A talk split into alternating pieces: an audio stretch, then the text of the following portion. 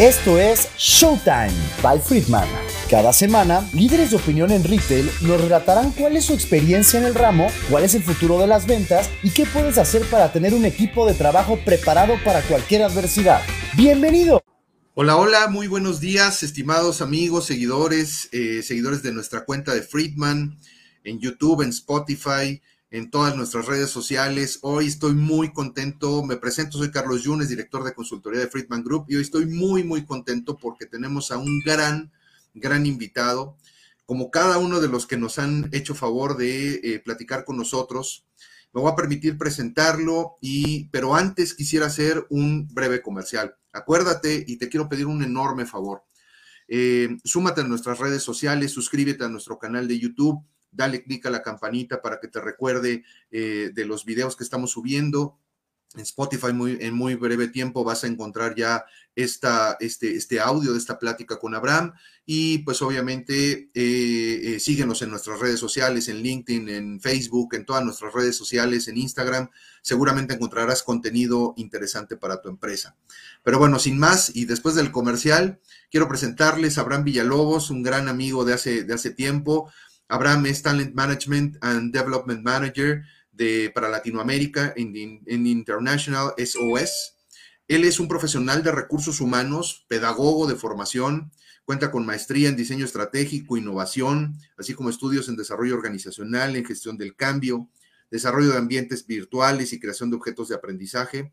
Tiene más de 12 años de experiencia profesional en diferentes industrias, entre las que están banca, manufactura, hasta automovilismo, en hotelería, por supuesto, así como en servicios médicos y de gestión de seguridad. Es apasionado del diseño y sobre todo, esto me pareció interesante, Abraham, fan de la cultura geek. Esto, esto está interesante. Por ahí veo que tienes ahí algunos elementos, ¿no? En mi background me delata, es parte, es parte de mi conversación diaria y de las referencias en cursos, pláticas, conversaciones. Exactamente. Bienvenido, Abraham.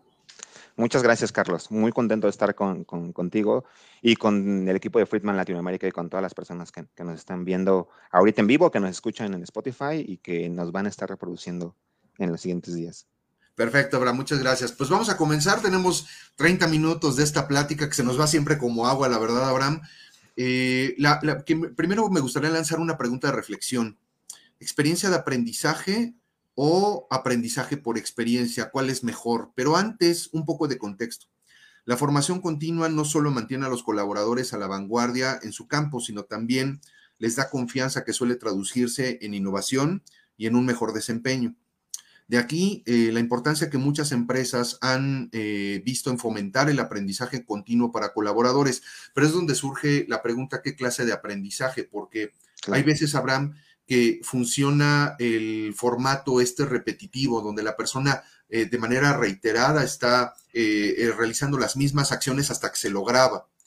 Pero entonces, volvemos a la pregunta inicial, ¿qué es mejor? ¿Aprendizaje por experiencia? ¿Experiencia por aprendizaje? Te escuchamos, Abraham. Muchas gracias, Carlos. Mira, cuando hablamos de capacitación, y pasa mucho en el mercado, todos tenemos una opinión y todos, todos parecieran ser expertos acerca del tema. Y a mí me gusta siempre, cuando hablo y, comparto con mis clientes, con mis compañeros, ¿no? con, otras personas de capacitación, eh, desmenuzar un poquito los conceptos. ¿no? A mí me gustaría empezar por, por aprendizaje, ¿no? ¿Qué es aprender? Eh, si nos vamos a una definición de diccionario, te dirían que aprender es eh, incorporar algo nuevo a tu andamiaje cognitivo, ¿no? que, se ve, que, desemboca en una acción. Esto no es nada más que la relación con tu entorno, el cómo interaccionas con tu entorno te puede hacer llegar a, cambiar de la forma en la que piensas o en la forma en la que te comportas. Te voy a poner un ejemplo. Si yo le pido a todos o yo te pido a ti que piensen en un perro, seguramente eh, estarás pensando, y, te lo adivino, en un mamífero con hocico, cuatro patas y colita que ladra, ¿no? Eh, pero usualmente tenemos este, este componente cognitivo, ¿no? Este componente emocional. Quien tuvo un, un perrito de niño seguramente se acuerda del perrito y tiene una buena relación con los perros y saluda a los perros en la calle y consume contenido de perritos en TikTok o en Instagram. Quien no lo tuvo así, ¿no? Quien a lo mejor a, quien nos mordió un perrito de, niños, pues no lo vemos igual e interaccionamos de manera diferente, interaccionamos eh, de, de, manera, diferente con los perros en los parques, ¿no? O nos alejamos o les tenemos miedo y no consumimos nada. Es un ejemplo de lo que significa aprender, Carlos. Aprender al interactuar con el entorno deja una huella en nosotros, a nivel cognitivo, a nivel emocional, Ah, y eso nos habilita o no para interactuar con nuestro entorno de una forma diferente. Entonces partimos de ese punto. Aprender es cambiar nuestra, la forma en la que pensamos y por ende en la forma en la que nos conducimos o en lo que podemos producir o hacer. Esto siempre nos va a llevar a, a un tema, ¿no? Pero entonces ese aprendizaje significativo que todos mis amigos pedagogos siempre tenemos muy presente, ¿no? Y lo escuchamos mucho en consultoría, lo escuchamos mucho al, crear contenidos y, escenarios de capacitación. El aprendizaje significativo, pues bueno, significativo es que te cambie la forma en, la que piensas. Lo que nos estás diciendo entonces es, depende el entorno en el cual yo me desenvuelvo, de alguna manera me genera esta parte de aprendizaje. Ya hablaremos un poco sobre el diseño de las experiencias de aprendizaje y demás, pero eh, el aprendizaje surge a partir de mi entorno. Yo me vuelvo consciente de mi entorno y en función de eso aprendo cosas y, no puedo calificar de cosas buenas o malas, simplemente, simplemente aprendo. Correcto, ahí ya eh, tenemos que añadir otro concepto que es si el aprendizaje es correcto o no, ¿no? Si el aprendizaje es el idóneo o el esperado o no el acto de aprender sucedió, te comportas diferente o piensas diferente acerca de, en, el ejemplo de los perros, ¿no? Pero si te vas a dedicar a ser cuidador de perros, pues tener este, este miedo o este, este sentimiento no tan positivo hacia ellos, pues ya no fue un aprendizaje que te facilita tu hacer y que te facilita la vida. Entonces sí, ahí ya tenemos que agregar el tema de la idoneidad o el aprendizaje esperado dentro de, dentro de, dentro de lo que podríamos construir como aprendizaje significativo. Entonces, esto quiere decir, Abraham, que yo, o sea, primero parto, o sea, porque hablábamos, es aprendizaje por experiencia o experiencias de aprendizaje. Yo parto entonces de aprender por mis experiencias y después me voy al diseño de una experiencia de aprendizaje. ¿Estoy en lo correcto? Partimos del punto y es, es, la, es, es para mí la parte medular de la, en la diferenciación una experiencia puede ser controlada o no. Una experiencia puede ser diseñada o no. ¿Cuál es la diferencia? ¿Cuál es la gran diferencia? El output, el resultado. Cuando una experiencia no es controlada, no puedes eh, justamente tener garantía de que el aprendizaje va a, ser, va a ser el esperado.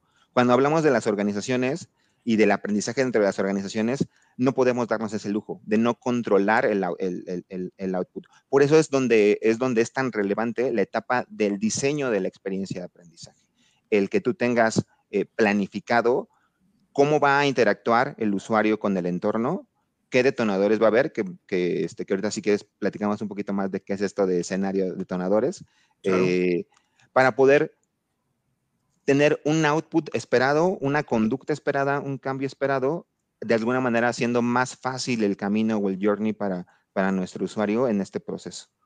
Porque sucede comúnmente ahorita que hablas de las organizaciones, este, Abraham, sucede comúnmente que las organizaciones asumen que están, eh, que están teniendo, ay, por ahí nos dicen saludos, Alan García, saludos, hola, saludos, buenos, buen día. Em, sucede que las organizaciones asumen que los contenidos que le dan a sus colaboradores van a ser útiles, pero en realidad hace falta eh, diseñar el aprendizaje, que esa sería mi siguiente pregunta, Abraham. ¿Cómo se diseña el aprendizaje? para que sea significativo y sea útil para la persona, ¿no? Porque pues, tú lo entrenas pensando en que ejecute una tarea correctamente, ¿no?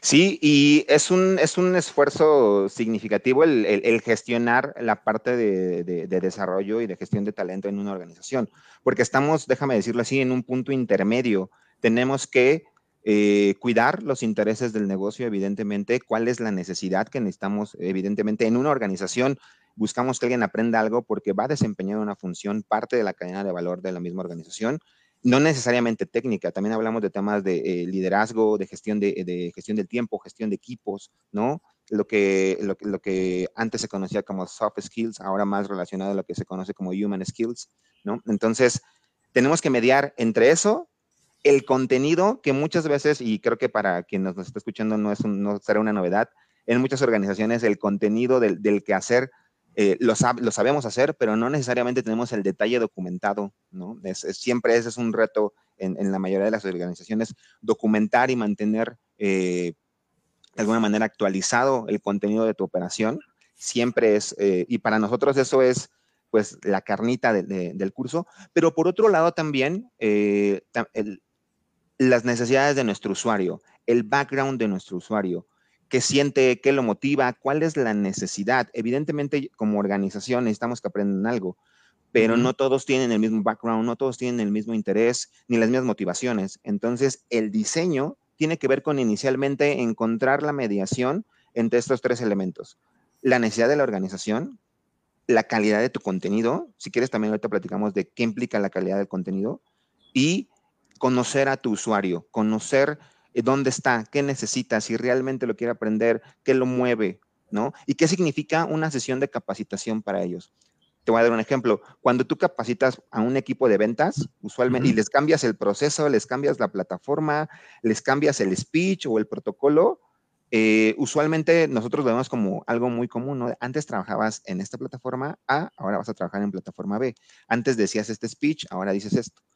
Pero usualmente lo que los usuarios ven es que le estamos cambiando la forma en la que ellos ganan dinero, ¿no? La forma en la que ellos generan sus comisiones. Entonces, son dos enfoques completamente diferentes cuando te pones en los zapatos del, usuario, de la persona que aprende y de lo que implica para ellos, ¿no? Entonces, tienes que tener o debemos tener ese componente presente al momento de estar diseñando la experiencia de aprendizaje y en el speech que utilizamos, ¿no? Ahí se, empiezan a mediar. Y ahorita tocaste un punto importante. Mira, Enrique, Ahí nos está siguiendo Enrique Correa. Saludos, Enrique. Saludos, eh, esperamos estés muy bien. Dice, y ahorita voy a la pregunta, me gustaría leer el comentario de Enrique. ¿Qué pasa cuando tengo una experiencia positiva en un entorno y más adelante experiencia negativa en otro entorno? El concepto es un perro. Tuve una experiencia increíble teniendo un perro, pero más adelante un perro me muerde. ¿Cómo afecta esto al usuario y sus siguientes interacciones? Sí, este, gracias, Enrique, porque es cierto lo que dice, ¿no? A lo mejor yo tengo una idea, un aprendizaje basado en un, animal, en este caso una mascota, pero si me mordió, cambia completamente mi experiencia de aprendizaje, ¿no? Completo. Y cambia cómo vamos a interactuar después. Eh, claro. Aquí también esto nos lleva como al, al, desarrollo de diferentes niveles de expertise. ¿no?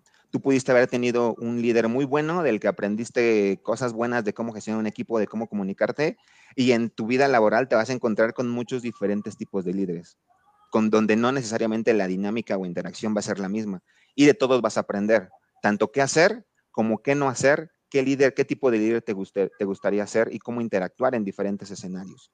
¿No? Entonces, eh, por ejemplo, en lo que nos dice Enrique, seguramente lo que nos pasa cuando estamos muy cómodos con un tema o cuando estamos muy cómodos con, en alguna circunstancia es que usualmente eh, nos volvemos un poco descuidados, ¿no? Y nos pasa a todos. Cuando aprendemos, el índice de, por ejemplo, de choques de personas que manejan aumenta después del primer año. Y esto es porque mientras estamos de alguna manera aprendiendo, somos muy cuidadosos. Cuando nos sentimos cómodos, empieza a haber este, este, de alguna manera distracciones, empiezas ya de alguna manera a hacerlo mucho más relajado y, pueden pasar accidentes. Lo que esto nos lleva es que nos hace más conscientes del proceso y hace que pongamos la atención requerida cuando estamos haciendo algo. Claro, y ahorita hablabas de un tema importante que es la, la relevancia de mantener los, los eh, contenidos actualizados, porque hoy en día con la dinámica que estamos viviendo en las organizaciones, anteriormente un contenido de un curso de capacitación, pues tenía una vigencia mucho mayor, ¿no? Pero derivado, creo, probablemente de la pandemia y de la dinámica y la globalización y los negocios, hoy un contenido puede perder vigencia en semanas.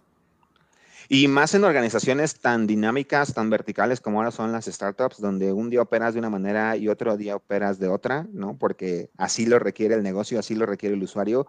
La actualización del contenido siempre es un reto. Siempre está esta pregunta de qué fue primero, el procedimiento, el instructivo o el manual de capacitación. La respuesta siempre es el instructivo y el manual de operación siempre es primero.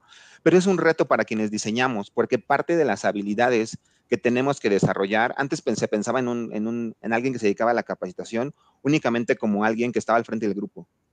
Y poco a poco hemos necesitado desarrollar otras habilidades, desde habilidades digitales y de manejo de sistemas, administración del MS, hasta actividades y habilidades de consultoría. Y hoy te aseguro que en muchas organizaciones parte del core de lo que hacen eh, una función especializada de capacitación tiene que ver con ayudar a nuestros usuarios internos, a nuestros clientes, a documentar su proceso, a hacerle ver que a lo mejor ellos tienen claros los cinco pasos, pero hay cinco subpasos que para alguien nuevo no sería tan sencillo o intuitivo tener presentes.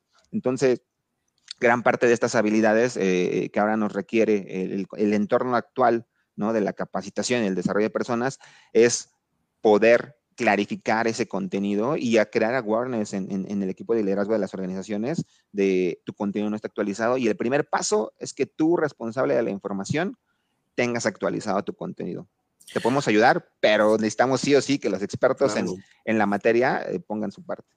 Ahora, creo que hay un reto también interesante y tiene que ver no solo con la actualización del contenido, sino con la práctica, porque hoy eh, mucho de lo que diseñamos eh, eh, de contenidos de capacitación, pues tú lo sabes, son en línea, son contenidos asíncronos, son contenidos que el, participante consume por tiempo propio y de repente se vuelve un poco retador el que lo puedan aplicar.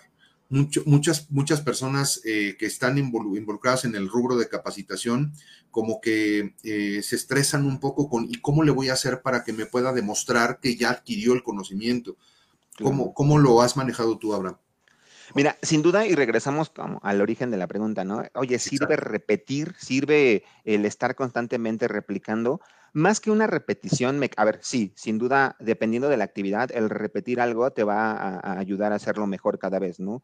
Y vamos desde cosas tan sencillas como amarrarte las agujetas hasta escribir una fórmula en Excel, ¿no? Entre más lo hagas, más eh, tu cuerpo se acostumbra, más lo, más lo automatizas, déjame decirlo así.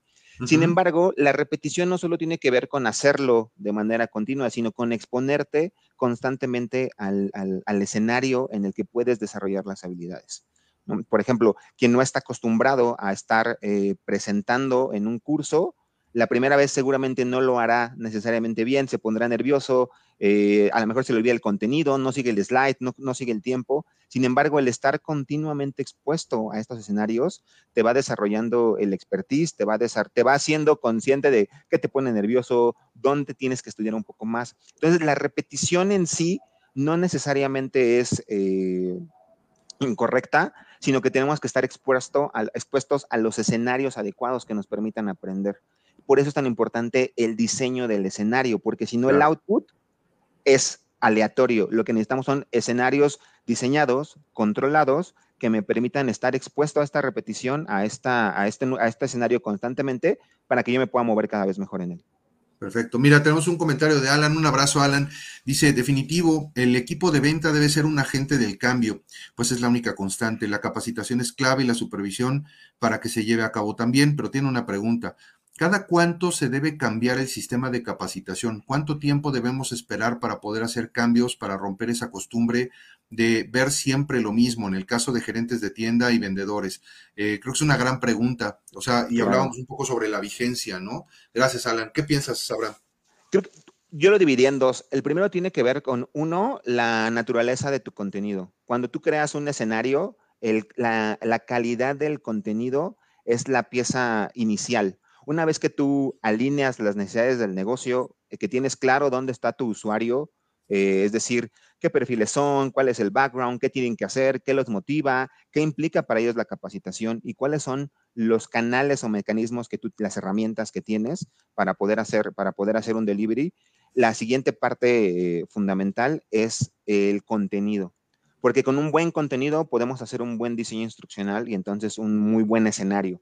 Más allá de la metodología con la que se sientan afiles, afines como metodologías ágiles o ADI o Llama o cualquier otra metodología instruccional, el punto es desde dónde lo acercas, no por la secuencia de pasos del diseño, sino desde el entendimiento que tienes de la necesidad. Entonces, mantenerlo actualizado dependerá mucho de la naturaleza de tu información y del diseño de un journey. El, el, el journey de aprendizaje un curso, y esto es un mensaje también para que, siempre comparto, un curso no es mágico. Un momento de aprendizaje de dos horas no, no hace magia ni no necesariamente cambia algo, ¿no? Son momentos de awareness en los que se tiene, en los que te, te hacen saber que no necesariamente sabes algo, ¿no? Te, haces eh, en estas escalas de consciente, incompetente, te haces, este, te das cuenta que sabes que no sabes, ¿no? Déjame, déjame decirlo así. Pero eh, en esta parte de cómo le hago para mantener eh, atractivo, yo, yo les diría que tenemos que diseñar un journey que implique diferentes momentos, desde momentos de te, te, te hago consciente de que hay temas que son relevantes que a lo mejor tienes que dominar, podemos tener momentos face to face, momentos virtuales, ligas a videos y no todo tiene que ser necesariamente contenido creado por nosotros. Mucho también de lo que se hace hoy en día con tanto contenido disponible es la curación de contenidos. Sí, hay una parte indispensable que es el diseño instruccional que cura todo este contenido, pero tienes videos de TED, tienes películas en Netflix, tienes, hay fragmentos de, simulaciones que se pueden ocupar. Entonces, dependerá mucho del el canal que, que, tengas disponible, que también hoy en día la digitalización ayuda mucho, pero si no la tenemos, esto se ha hecho históricamente desde, desde principios de los 90 sin Internet. También se puede hacer, evidentemente lleva conlleva un esfuerzo adicional, pero los, los limitantes no, no, no, necesariamente caen en los recursos tecnológicos, te diría. Tiene que ver más con cómo eh, eh, planteamos la necesidad y la atendemos. Perfecto, perfecto, Abraham. Eh, y ahorita vamos a ir a, bueno, vamos primero a la pregunta de Raquel. Raquel, muchas gracias por tu pregunta. Raquel Arriaga nos dice, ¿cómo interactúan el diseño estratégico y el diseño instruccional? Pues te diría que cada vez más, ¿no? Uno de los últimos conceptos que, que, han nacido en la industria justamente es el diseño de experiencias de aprendizaje, ya tal cual como un concepto definido. Y justamente es la incorporación de elementos de design thinking y de diseño estratégico al diseño instruccional.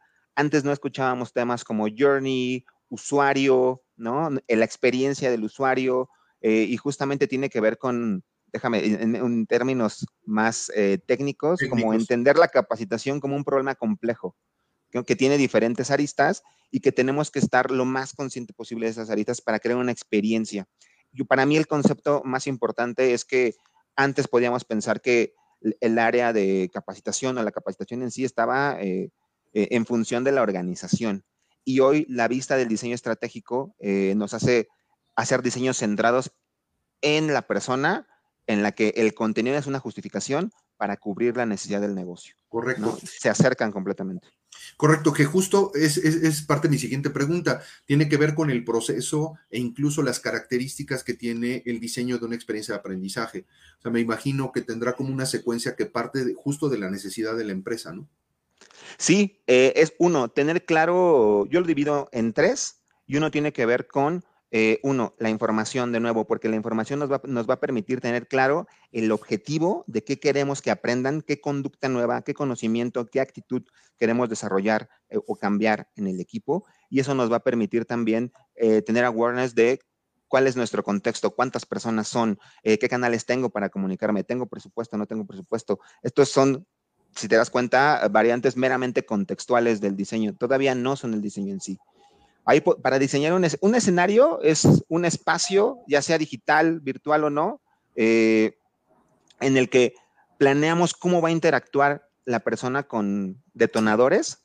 Entiéndase por detonador cualquier contenido. Puede ser una sesión como esta, puede ser un libro, puede ser una, eh, eh, un SCORM en un LMS, o sea, puede ser cualquier cosa. El objetivo es que tengamos claro qué elemento va a traer a la mesa, qué concepto, qué nueva habilidad va, a traer, eh, o idea va a traer a la mesa ese elemento y lo secuenciamos, ¿no? Entonces, por ejemplo, yo quiero que alguien aprenda a dar feedback. Entonces, un primer elemento, me tengo que comunicar correctamente. Dos, ¿no? En las organizaciones hay formas y modos de comunicarte. Tú puedes ser de una forma y está padrísimo tener tu estampa personal, pero cuando eres parte de una organización se espera que representes los valores, ¿no? Entonces, punto tres, ¿cómo se da feedback ya a nivel técnico, antes, durante o después? Entonces, vamos secuenciando estos conceptos e ideas para que el colaborador tenga claro, no nada más es dar feedback, hay toda una parte que hay detrás de lo que se debe planear e ideas que se deben ir construyendo de manera secuenciada. De ahí incluso la importancia del storytelling, que si eh, ojalá y nos dé tiempo de platicarlo, pero vamos a una pregunta de Rafael Ulibarri. Rafael, muchas gracias. Dice, hola, gracias, excelente consulta. Dice, ¿cuál es la mejor estrategia de seguimiento y puesta en práctica de los conceptos entrenados? los seminarios son extraordinarios, pero si no se bajan a la tierra en el día y en el día a día, me imagino que dice, y al siguiente curso no cambia nada. ¿Qué opinan?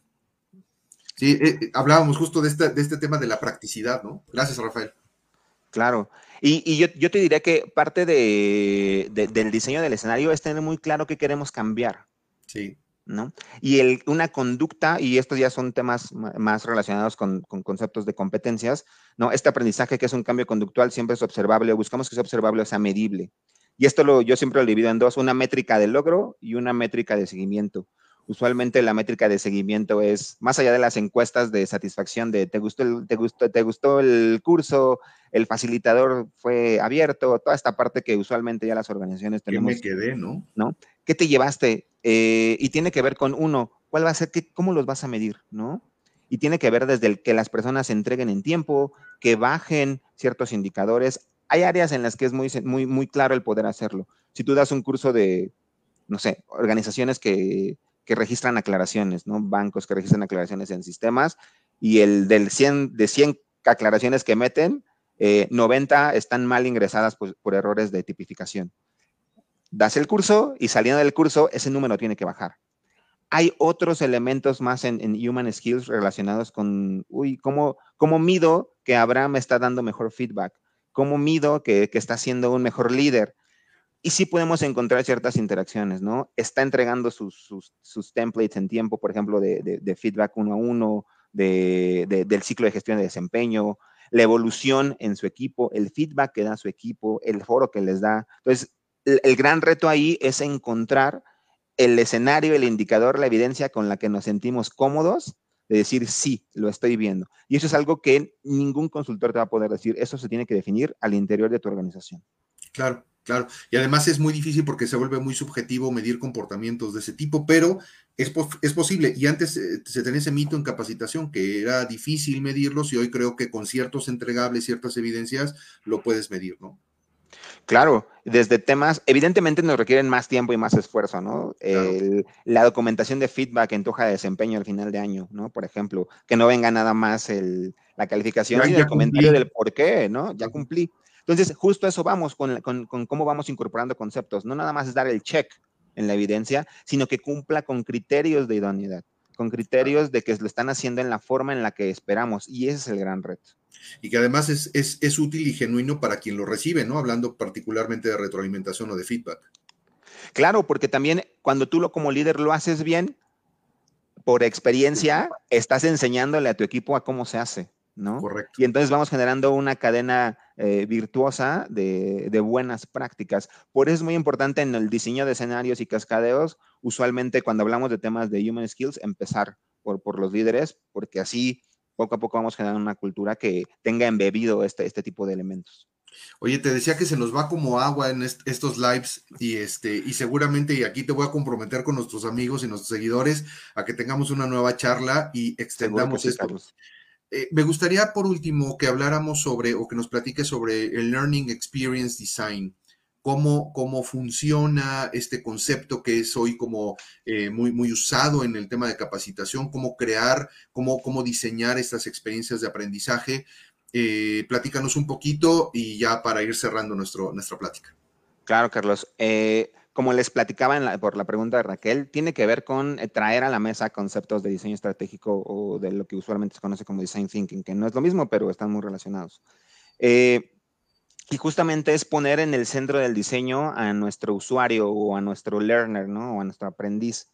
Y en esta parte del centro de diseño lo que tenemos que cuidar es justamente el journey o la ruta que vive esta persona en su experiencia para que cada contacto que, que tiene en el curso o en la secuencia de cursos de actividades se lleve una idea muy clara de qué queremos y también nosotros podamos tener esta evidencia de qué estamos, eh, de, qué estamos esperando. Cuando tenemos estos conceptos de, diseño a la mesa, que no son tan, tan desconocidos para los diseñadores instruccionales, hay elementos que, nos hacen saber un poco más de, la investigación y de nuestras habilidades de consultoría. Tener más conciencia de, nuestros, de nuestros usuarios, de nuevo, quiénes son. Hay veces que los cursos están diseñados genéricamente y no se hace este custom para, para una empresa en particular o un perfil en particular.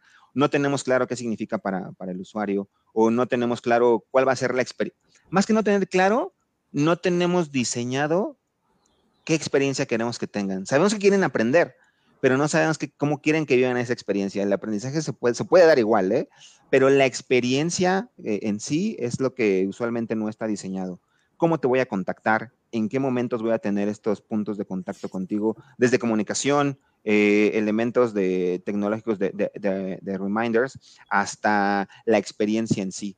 Entonces, el Learning Experience Design tiene que ver más con hacer este gran diseño centrado en, en, en el aprendizaje del usuario, y que tenemos que pensar mucho en, estos términos, en uno, eh, mi diseño de información, que sea atractivo.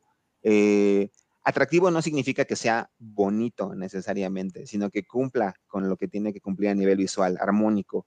Eh, tenemos que pensar en la usabilidad.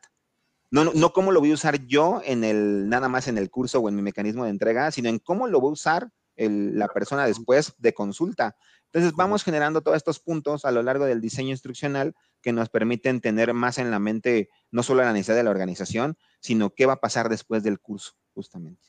Buenísimo. Oye, por acá tengo una pregunta en el chat, en un chat este, que tengo con algunos participantes, y me dicen que si existen formas diferentes de, de experiencias de aprendizaje. Eh, dice, ¿existen diferentes eh, formas diferentes de experiencias de aprendizaje? Formas diferentes, si, a ver si, nos pueden contestar por ahí, ¿no? Para, ahondar en la pregunta. Eh, no necesariamente, cuando hablamos de la forma, una experiencia de aprendizaje, como les decía, puede tener un escenario o varios escenarios. Puede ser un curso, la interacción con una visita a algún lugar, eh, una familiarización con algún complejo. Entonces, si hablamos de tipos de aprendizaje por estas diferentes metodologías de, de interacción con el entorno, presencial, online, este, asincrónico, asincrónico, sí, claro, puede contener varias, ¿no? Si hablamos de diferentes experiencias a nivel eh, emotivo, emocional, de qué esperamos, evidentemente también, ¿no? Hay tipos de aprendizajes que requieren que vivas el estrés, ¿no? Que no puede ser el journey tan suave o tan bonito. Hay, hay eh, eh, aprendizajes que te requieren poner en el punto preciso del estrés para que te sientas cómodo ahí. Entonces, sí, sin duda podemos tener, tener estas dos dimensiones dentro del diseño. Perfecto, perfecto, Abraham. Pues eh, eh, por ahí a nuestro administrador, no sé si tenemos por ahí alguna otra pregunta. Por ahí te mandaba saludos, Sofía, que me imagino la ubicas a Sofía. Eh, les mandamos un saludo a todos nuestros seguidores. Em, y pues bueno, en lo que nos ponen por ahí alguna otra pregunta en pantalla, Abraham, quiero aprovechar para agradecerte, agradecerte este espacio. Nos faltó tiempo. La verdad es que este, nos hemos echado ya varios cafés, estimado Abraham, pero nunca, nunca, se acaba. Nunca es suficiente. Este, por ahí a nuestros seguidores también, eh, pues una, una, gran petición de que se adhieran a nuestras redes sociales. Recuerden que este video va a estar disponible en LinkedIn y en, eh, y en ah, YouTube en breve. Eh, en Facebook, por supuesto, y el audio lo vamos a extraer y lo vamos a poner en nuestro canal Showtime by Friedman en Spotify. Así que, Abraham, pues eh, parece ser que ya no hay preguntas del auditorio. Yo aprovecho para agradecerte esta plática tan, tan exquisita que nos diste eh, y agradecerte el espacio, por supuesto, como siempre. Muchas gracias, Carlos. Un placer para mí estar platicando contigo otra vez ahora en este espacio y como siempre, un, gran llamado a todas las personas que nos dedicamos a, a, la capacitación, al desarrollo de personas, a cada vez generar una comunidad más fuerte, más enlazada, más unida y que nos permite estar en contacto con eh, mejores prácticas y el estado del arte de lo que hacemos todos los días, que es ayudar a las empresas y a las organizaciones a ser mejores cada día. Correcto. Abraham, pues nos quedamos por acá un par de minutos este, para, para agradecerte ya en lo particular. A nuestros amigos, muchas gracias. En este momento estamos terminando nuestra transmisión. Recuerden seguirnos en nuestras redes sociales. Les mandamos un fuerte abrazo y nos vemos la próxima. Estén muy bien. Esto es Showtime by Friedman. Cada semana, líderes de opinión en retail nos relatarán cuál es su experiencia en el ramo, cuál es el futuro de las ventas y qué puedes hacer para tener un equipo de trabajo preparado para cualquier adversidad. ¡Bienvenido!